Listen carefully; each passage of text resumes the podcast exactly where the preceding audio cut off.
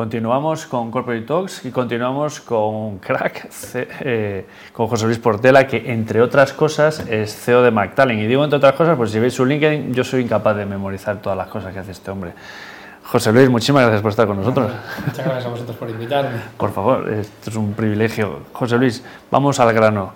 ¿Qué pasa con las empresas que no quieren a los directivos de más de 50 años? Pues ya que vas al grano, pues que no se enteran de nada. Pero así, hablando siempre, y a mí ya me cansa, hablando de la transformación digital, que de verdad, yo ya en PricewaterhouseCoopers hablábamos del e-business en el año 1998 y ahora hablan de la transformación digital, se llenan de hablar de eso, pero de la verdad, de lo que importa, que es las estructuras organizativas, la cultura y las personas, de eso nada. De eso se olvidan. Y fíjate, vayamos a hacer un ejemplo, ¿dónde está la excelencia en el mundo? En el management, en los Estados Unidos. Analicemos los presidentes de los Estados Unidos. ¿Cuál es la edad media de los presidentes de los Estados Unidos? Tenemos a Biden con 79, a Trump con 75, Obama, que era el más joven, con 60. He mirado la media de los últimos años y es 55 años la media histórica de los presidentes de los Estados Unidos. Qué bueno. Ahora comparemos con la media de los directivos los presidentes que ha habido en España o de los políticos. ¿Te acuerdas la última vez que, lleva, que fueron al debate antes de las elecciones. Que ya no queda casi nadie. Casado, 41 años. Pablo Iglesias, 43. Rivera, 42. ¿Dónde están? No se sabe. Vale. ¿Por qué? Ahí tenemos la gran diferencia de por qué a Estados Unidos le va bien, porque apuesta realmente por las personas que realmente tienen una experiencia no solo profesional, sino de vida, y ahí tienes el ejemplo. Pero fíjate, ayer veía con esto de la guerra de Ucrania a Josep Borrell. Josep Borrell, 74 años, miembro ahora del Asuntos Exteriores y Política de Seguridad de la Unión Europea. ¿Le viste hablar? ¿Con qué serenidad? ¿Con qué tablas pausa? ¿Por qué está ese señor ahí? ¿Por qué tenemos en España otro tipo de, digamos, de... Ahí tienes la gran diferencia. Y eso es el mal. Y en las empresas sucede exactamente igual. O sea, ahora la transformación digital. O sea, ahora lo que va, que va, de tíos de 35 años, que, que saben de qué, de Facebook, de business y de qué, de qué me van a contar. Algo Pero si no tienen experiencia de vida, que no se enteran lo que pasa.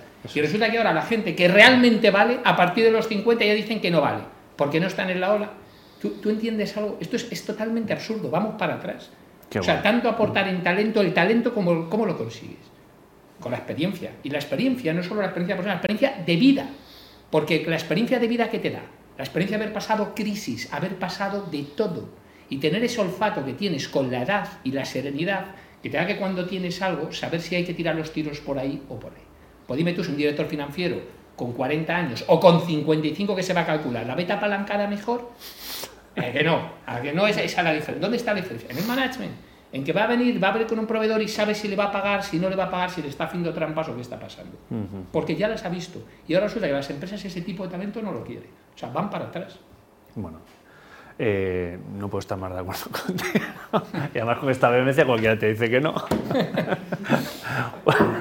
José Luis, ¿qué es ¿Qué es el interim management? Bueno, pues el interim management, y no es nada nuevo, por supuesto, como todo ahora que se pone de moda, ¿no? es algo que ya viene eh, desde hace muchos años en muchos países, son directivos que ya no quieren, y ese punto es importante, y luego si quieres lo matizamos, trabajar en un formato full time, en un trabajo permanente, porque el trabajo permanente también, si lo paramos a pensar, es algo del siglo XX, que no tiene ningún sentido en el siglo XXI, esto sé que cuesta entenderlo, pero como desde pequeño nos enseña, tienes que tener un trabajo fijo y un salario fijo, vamos para la atrás. La misma empresa para toda la vida. pero ya no, si puedes estar en una misma empresa para eh, o cambiar, pero el formato fijo, en el fondo lo que haces es obsolescencia, porque lo que haces es tener un salario fijo y que te obliga a ir unas horas fijas y lo que te obliga es que hacer mucho PowerPoint y justificar tu trabajo porque no tienes sentido. Me gusta la palabra. Los interim, ¿qué son? Es gente que ya tiene más de 50 años, grandes directivos que han estado en grandes organizaciones, que saben mucho y que se incorporan ahora a empresas, normalmente más pequeñas, pyme, que no podrían pagar esos salarios de esos grandes directivos de forma permanente, no, temporal, porque no les hace falta. ¿Y para qué? Para hacer un proyecto concreto y impactar en la cuenta de resultados.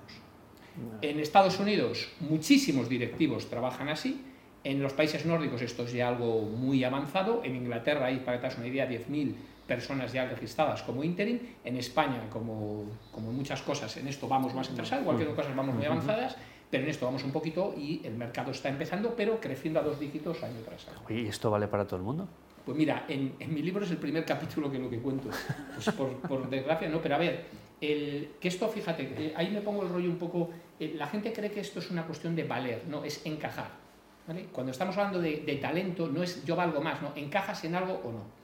Igual que no todo el mundo vale para ser empresario, igual que todo el mundo no vale para ser profesor, igual que todo el mundo no vale para ser coach, para ser interim no vale todo el mundo. ¿Y por qué? Básicamente, primero, porque lo que te llevó para ser un gran directivo no es lo mismo que tú necesitas para ser interim. Porque una vez que eres interim, eres tú ya solo dentro de esa empresa. O sea, no formas parte de una organización que te respeta una marca o que te representa una inercia propia de la gran compañía. Entonces, muchos grandes directivos han estado en grandes empresas con inercias y con todo, y de repente dicen, no, yo quiero ser interim. Y fracasan. ¿Por qué? Porque no tienen esas habilidades que el interim necesita. Para mí, fundamentalmente dos. Una, la primera, foco a cuenta de resultados, nada de eficiencia, ni mejora continua, ni, ni chorradas de estas. Y ¿Cómo que hablo así, chorradas? porque- sí, sí, chorradas, porque la gente va a las empresas a- y te quedas un delante de un empresario y te dice, no te voy a mejorar la eficiencia. Claro, el empresario, que normalmente suele ser una persona muy lista, muchos de ellos no han estudiado, te miran y te dicen, eficiencia, perdona, es que de eso no entiendo, yo entiendo de cash flow. Si eres capaz de impactarme de una manera evidentemente racional y estable y con ética, entonces te contrato. Entonces el interim primero tiene que resolver problemas concretos que impactan en cuenta resultados. ¿vale? Y segundo, tiene que ser una persona tremendamente práctica, porque eso creo que le falta a muchos directivos. O sea, no han pisado el terreno, han estado sentados en empresas, como detrás de mucho... Con una ola que te va llevando y... y no han pisado la calle. Y entonces no son efectos prácticos. Entonces proporcionan soluciones que no son prácticas y que no se pueden eh, llevar a cabo. Vale, vale, vale. Oye, hablabas ahora mismo de obsolescencia.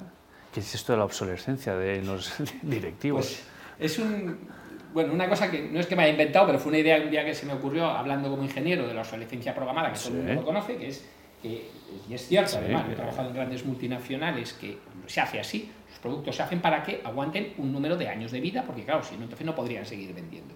Entonces se llama la obsolescencia programada, puesto que programan que dure una temporada. Eso. Pues yo hice un símil con los directivos, porque muchas veces, y ahora les voy a echar no, no la culpa, sino la responsabilidad que tienen directivos que a partir de los 50 de repente se encuentran fuera de mercado. ¿Por qué? Porque no han evolucionado. O sea, lo que tiene que entender un directivo es que lo que hacía con 40 años y le iba bien, o sea, igual que un directivo entiende que con 20 o 22, mientras estudiaba la carrera, yo por lo menos daba clases particulares o hacía esas cosas para ganarme dinero, no es lógico que lo haga ahora, pues los directivos, lo que haces con 25, lo que haces con 30 o lo que haces con 40, no es lo mismo que tienes que hacerlo a partir de los 50, tienes que a partir otro. Y, por supuesto, estamos en un mundo tecnológico que ha cambiado, la transformación digital está ahí, y hay que entenderla, comprenderla, y por tanto tienes que estar al día. Por lo tanto, existen directivos, y yo los he visto, que es que se han quedado obsoletos en muchísimas cosas, que no se han enterado qué cambios hay y que por lo tanto el propio mercado Se ya no los considera, pero es que ellos mismos se han expulsado. O sea, es, O sea, decir, es una es cosa gente- que ellos mismos deberían de haberse puesto las pilas, o sea, nunca dejar de estar ahí. ¿no? Correcto. Perfecto, perfecto.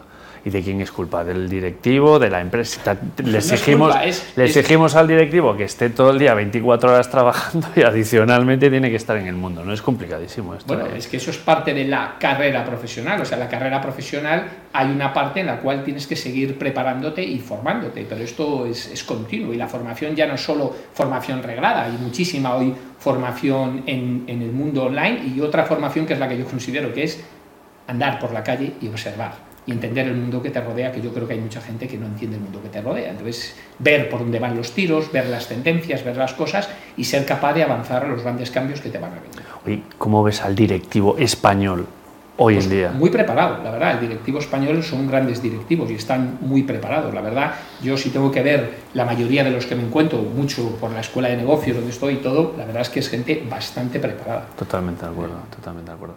Pues oye, José Luis, ha sido eh, súper intenso tu charla, muy interesante. Muchísimas gracias por estar aquí. Eh, dejaremos colgada la píldora para que rebobinéis, la veáis las veces que haga falta y disfrutéis de esta fuerza y de esta energía que para ser un lunes a las casi 8 de la tarde no va mal. No va mal.